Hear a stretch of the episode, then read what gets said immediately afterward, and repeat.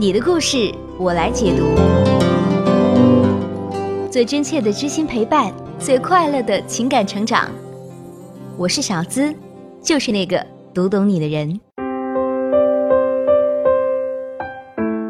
解密情感烦恼，给你最真切的知心陪伴与最快乐的情感成长。我是小资，就是那个读懂你的人。我知你心，终于升级成视频啦！你可以在视频中看见活的小资喽。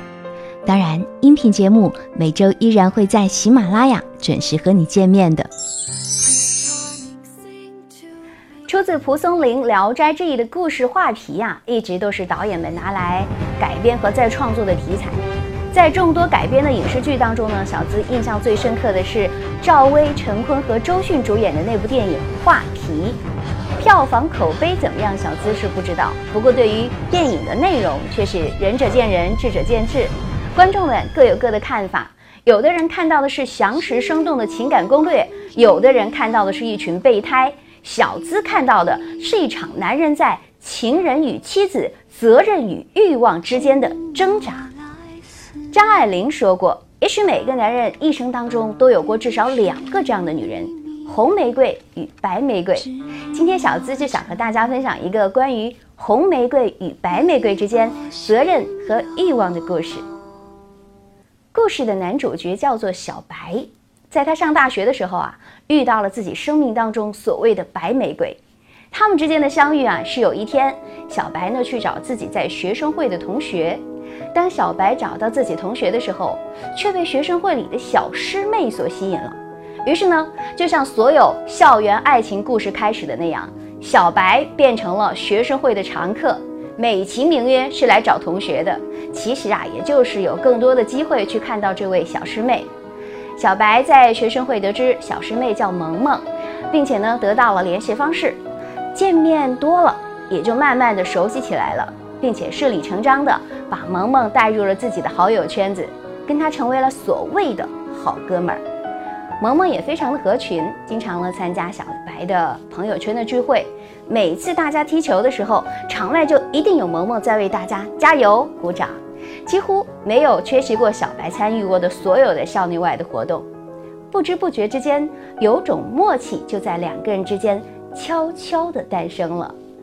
我们都知道啊，这种默契其实是要发展恋情的前兆。不过，在认识师妹萌萌之前，小白已经有了自己的红玫瑰，是一个异地恋的女朋友。在相处的过程当中呢，萌萌也得知小白已经是名草有主了。但是爱情来得太快，就像龙卷风，毫无道理又无法控制。小白那位远在天边又毫不知情的女朋友，又怎么挡得住这边朝夕相对的两个人呢？一次与校外朋友聚餐之后啊。夜色已晚，天空下着小雨，夜晚的街道也没什么人，小白就陪着师妹萌萌一起步行回学校。街边霓虹灯一闪一闪，两个人一路寒暄，气氛太美好，酒精太诱惑。借着一丝丝的酒劲儿，小白情不自禁地伸手拉住了萌萌。不等萌萌反应过来，一个浓烈的深吻。已经印在了萌萌的嘴唇上，这个吻就像催化剂一样，加剧了两个人的关系跨越。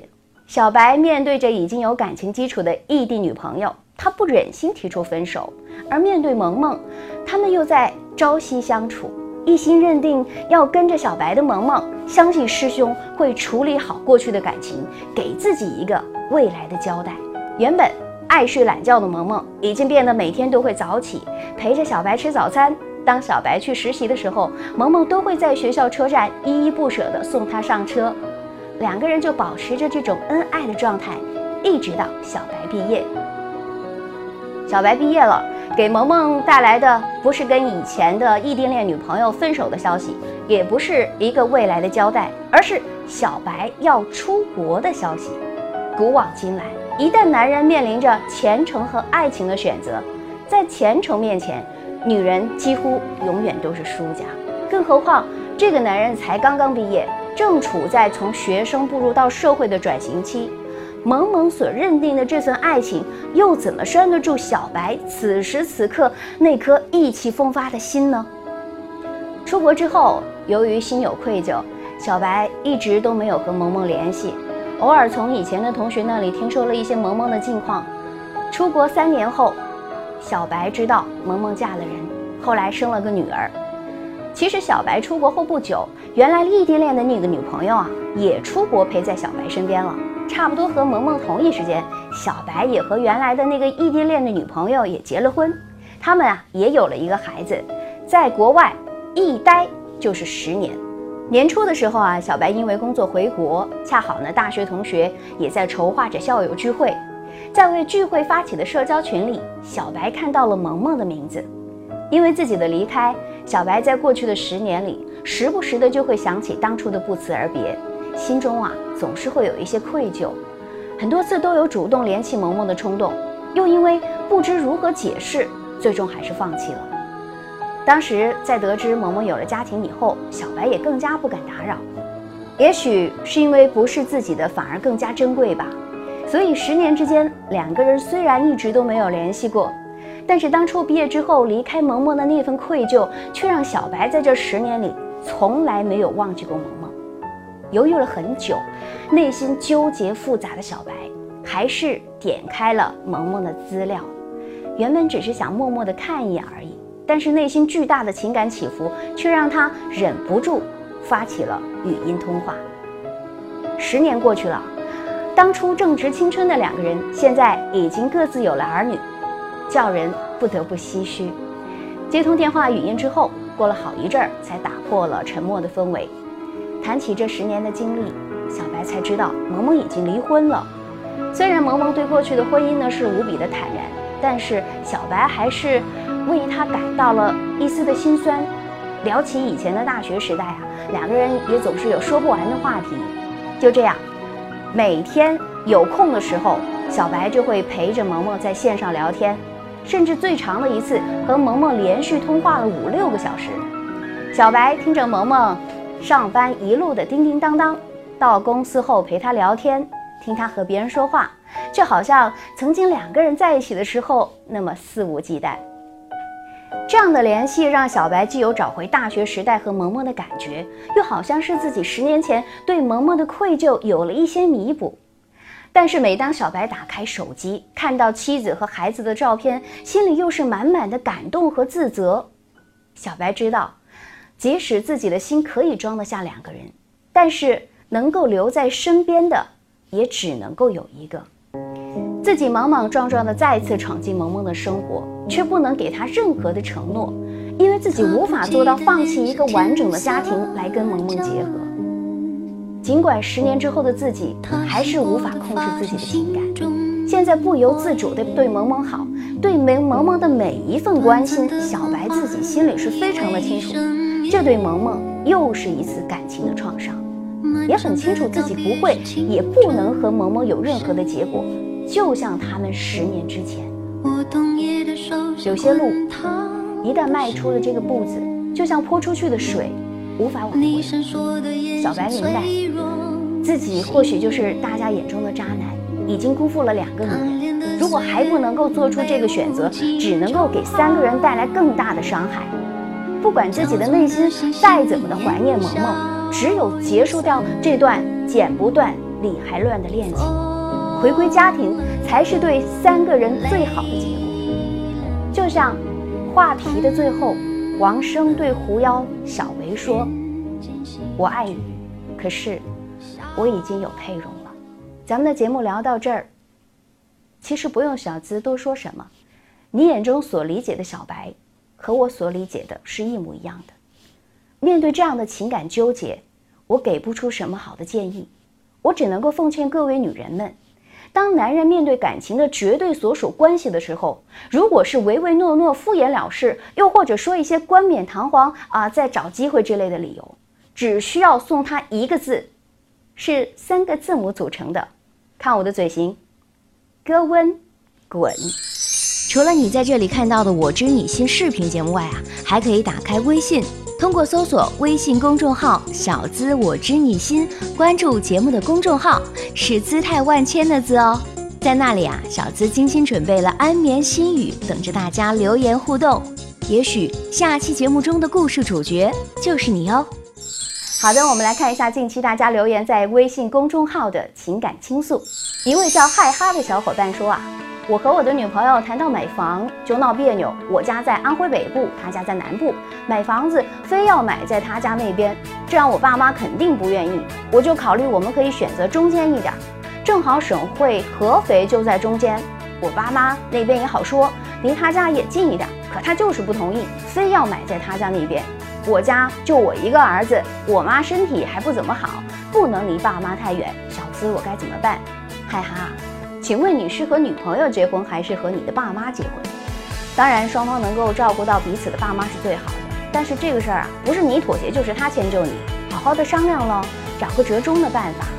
呃，比如能够接受把爸妈搬过来住啥的，要是彼此都不愿意让步，那就要问问，在这份感情里面，爱到底在彼此的心中占多少的分？一位名叫“最美的邂逅”的网友说：“小子你好，我们是从网络上认识的，他家住在东北，他说他很爱我，明年会来看我，相处的好还会和我结婚，我自己已经被他的爱填满了。”但是过了几个月之后，我发现他变得冷漠了，不再重视我。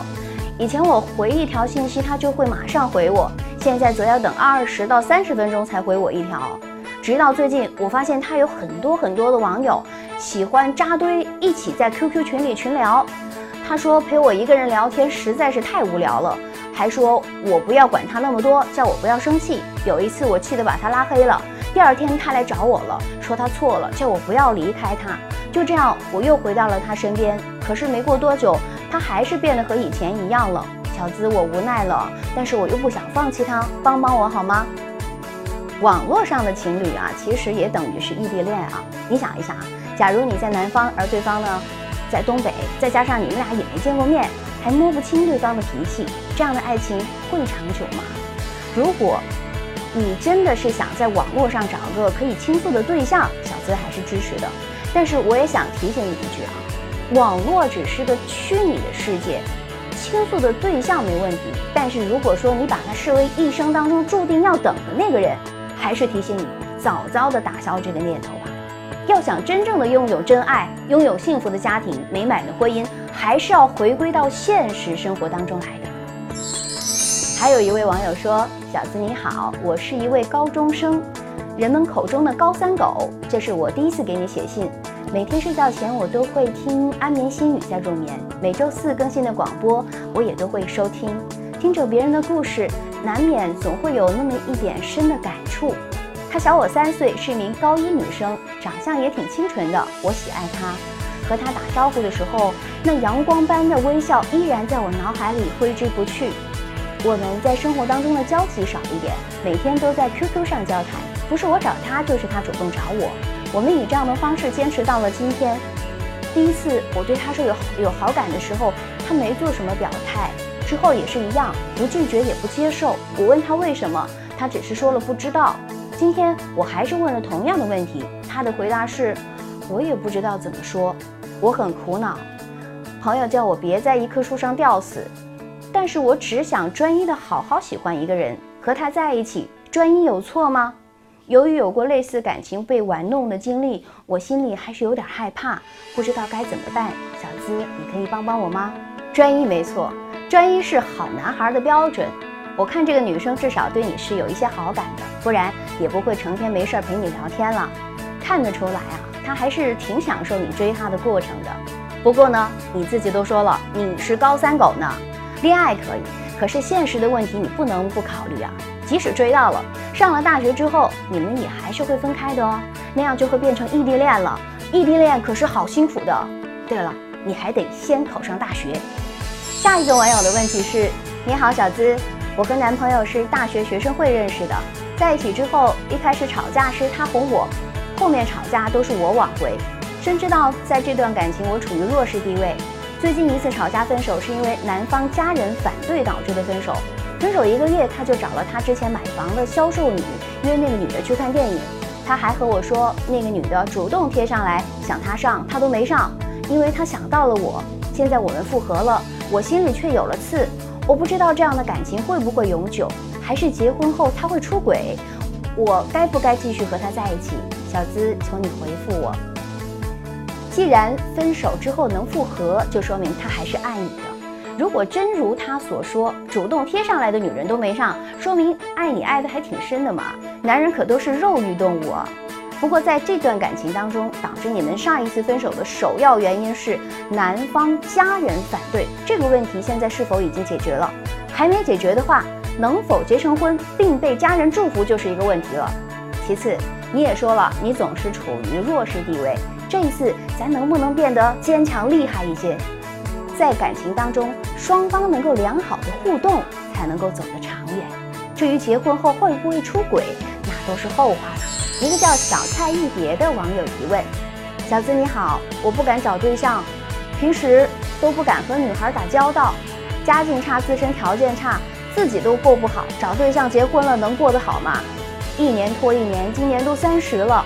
要钱没钱，要车没车，要房没房，要人没人，我该怎么做才是理智的做法？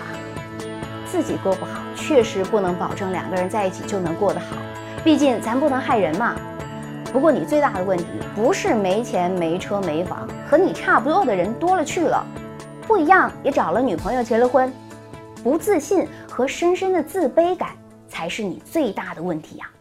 除了你在这里看到的“我知你心”视频节目外啊，还可以打开微信，通过搜索微信公众号“小资我知你心”，关注节目的公众号，是姿态万千的“资”哦。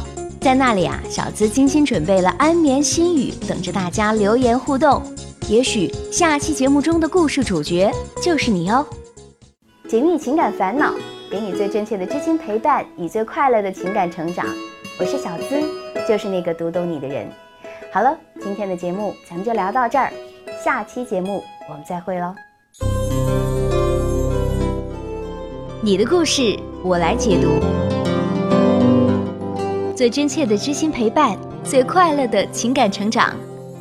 我是小资，就是那个读懂你的人。